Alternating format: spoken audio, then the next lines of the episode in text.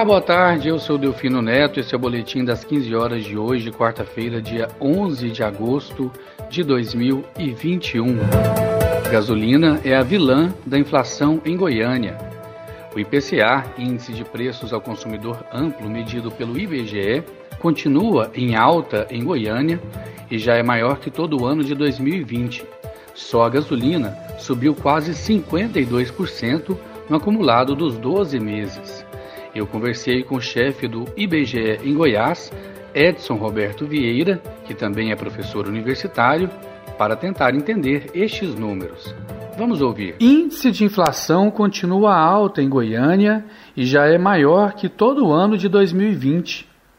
Em Goiânia, o Índice Nacional de Preços ao Consumidor Amplo, IPCA, de julho, acelerou para 0,92%, depois de ficar em 0,54% no mês anterior. Com isso, o índice atingiu um acumulado do ano de 4,58%, ultrapassando o acumulado de 2020 inteiro, que fechou em 4,33%. Já o acumulado dos últimos 12 meses ficou em 10,11%, acima da média nacional. Para falar um pouco sobre esses índices de inflação em Goiânia e no Brasil, nós convidamos o chefe do IBGE em Goiás, Edson Roberto Vieira. Boa tarde, professor. Obrigado por falar com o público ouvinte da Rádio Universitária. Boa tarde, Delfino. Boa tarde, os ouvintes da Rádio Universitária.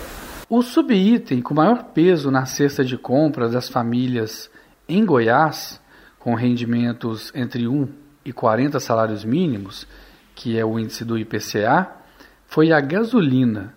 Ela subiu 2,10% em julho, mas nos últimos 12 meses subiu 51,90%. Realmente um, um, acúmulo muito expressivo. O que dizer disso, professor? Olha, é, Delfino, de fato, não só a gasolina, né, mas também o etanol, o óleo diesel e e outros itens do grupo de transporte tem pressionado a inflação aqui em Goiânia. Quando a gente analisa esse grupo nos últimos 12 meses, a gente tem uma elevação bem maior do que a média que você mencionou aí de 10,11%. Então, a gasolina 52%, o etanol 67%, o óleo diesel quase 39%. E, e, e por conta disso, esse grupo de transportes no mês de julho, ele se mostra muito mais importante para explicar a inflação brasileira e goianiense como do que, por exemplo, o grupo de alimentação e bebidas. Para a gente calcular a inflação, a gente tem que antes calcular esses pesos. Né? O IBGE faz isso por meio de uma pesquisa que é chamada de pesquisa de orçamentos familiares. A última que foi feita foi 2017, 2018. Naquele momento, quando os pesos foram atualizados, esse grupo de alimentação e bebidas era o principal no cálculo da inflação aqui de Goiânia, né, representando aí cerca de 23%.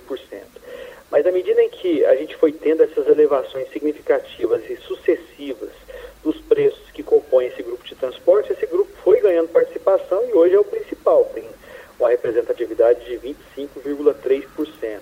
Nesse mês de julho, por exemplo, nós tivemos é, além desse aumento da, da, gasolina que você mencionou, um aumento aqui do transporte de, por aplicativo aqui em Goiânia de 14,6%.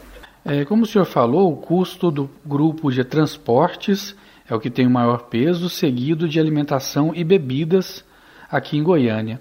Por que esses dois grupos pesam tanto na inflação, olhando aqui as estatísticas, diante de outros grupos como vestuário ou comunicação? Bom, e bebidas por se tratar de, de, de algo. Na verdade, os dois grupos se tratam de, de coisas, de, de itens essenciais, né? Alimentação e bebidas, na, na, verdade, a gente sabe a importância desse grupo para todo mundo, né? Mas o grupo de transportes, ele, ele já tinha um peso significativo, né? Quando a gente foi lá levantar isso junto à população, a gente a gente pergunta, a gente acompanha essas famílias ali, pergunta qual que é o salário de cada família e, e vai levantando como é que esse salário é gasto. E o grupo de transportes, ao longo dos anos, foi ganhando participação, por conta desses aumentos que têm acontecido não só nesse ano, mas ao longo dos anos esse grupo foi, foi crescendo em participação aí dentro do total dos, dos, dos gastos consumidores.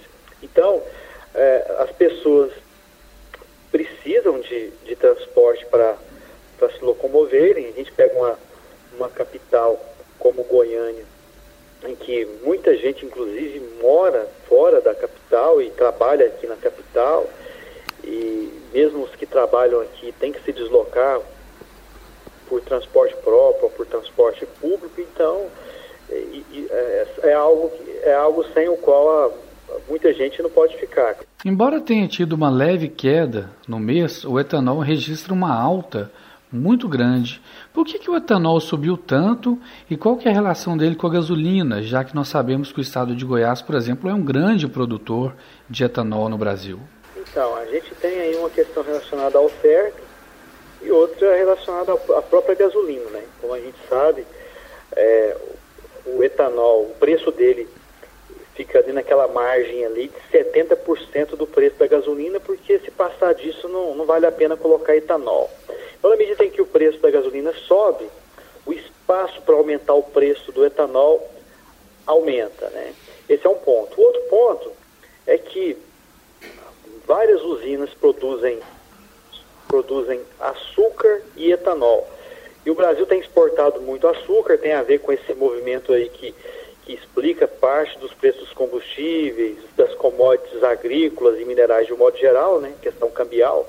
O dólar nesse momento aí está cerca de 5,22, 5,23 nessa semana, mas já atingiu 5,80. Então isso tornou as exportações muito lucrativas. As exportações de açúcar do Brasil têm crescido e, e, e isso por vezes reduz a oferta de etanol. Mas a gente tem também uma questão climática aí, né? uma questão climática que tem causado problemas na oferta de cana. Mas a questão principal, Delfino, assim como da gasolina, é a questão cambial. Tanto, tanto pela via seu impacto no preço da gasolina, abrindo espaço para aumento do preço do etanol, quanto do ponto de vista do aumento das exportações de açúcar reduzindo de alguma maneira a oferta de etanol aqui no Brasil. O senhor fez referência aí ao clima. Um dos grupos que mais teve aumento foi o grupo de tubérculos, raízes e legumes, que faz parte do grupo de alimentação e bebidas. Isso tem a ver com o fato de ter feito frio no Brasil e em Goiás nos últimos meses? O... É, a gente está tendo problemas, problemas no setor agrícola por conta das geadas aí em algumas regiões produtoras, né? Essa questão climática tem afetado os preços de alguns, de alguns produtos por conta dessas geadas. E também, nesse momento, como a gente sabe, a gente tem no grupo de habitação a maior elevação dentre os, os nove grupos que o IBGE é, apura a inflação, e isso tem também a ver com questões climáticas, né? porque a gente está tendo essa crise hídrica no Brasil, nós já estávamos atuando com a bandeira tarifária mais elevada, que é a vermelha patamar 2, que teve uma, uma, um acréscimo de 52% a partir de 1 de julho desse ano. Então, isso, quer dizer, a gente teve, desde o começo do mês, esse impacto aí cheio na inflação por conta da elevação do preço da energia elétrica. Falando sobre energia elétrica, os números do IBGE trazem que houve um reajuste de 11,69% nos últimos 12 meses. A energia realmente tem aumentado de preço e o motivo é isso que o senhor acabou de, de, dizer, né, em relação à questão climática e o acionamento das termoelétricas. O Brasil segue a um, a um caminho assim de, de aumentar ainda mais a energia elétrica ou mesmo de ter problemas no futuro com apagões? É, alguns especialistas apontam que, que a gente tem nesse ano a, algum risco relacionado a, a esse problema, né? Que a gente tem aí, os especialistas falam que o menor índice de chuvas no país em 91 anos. Então, é, de fato, a gente está falando de um, de um bem é, não importante não apenas do ponto de vista residencial, mas também industrial, né? Muito, muitos empresários nesse momento preocupados com a possibilidade de, de haver falta de energia elétrica e também com os impactos disso nos seus custos de produção. Chefe do IBGE em Goiás, Edson Roberto Vieira, que também é professor universitário, muito obrigado por falar conosco, trazer essas informações. Nós esperamos o senhor numa próxima oportunidade e, quem sabe, com notícias melhores, né? Isso mesmo, Delfino. Vamos esperar para que a gente tenha notícias melhores. A gente que agradece aí pela participação e, novamente, é, deseja uma boa tarde para você e para todos os ouvintes da Rádio Universitária. Obrigado, boa tarde. E assim chegamos ao fim do Boletim Universitário em Forma das 15 horas de hoje, quarta-feira, dia 11 de agosto de 2021. Outras informações logo mais às 18h30. Fique ligado em nossa programação e, não deixe de nos acompanhar também pelas redes sociais.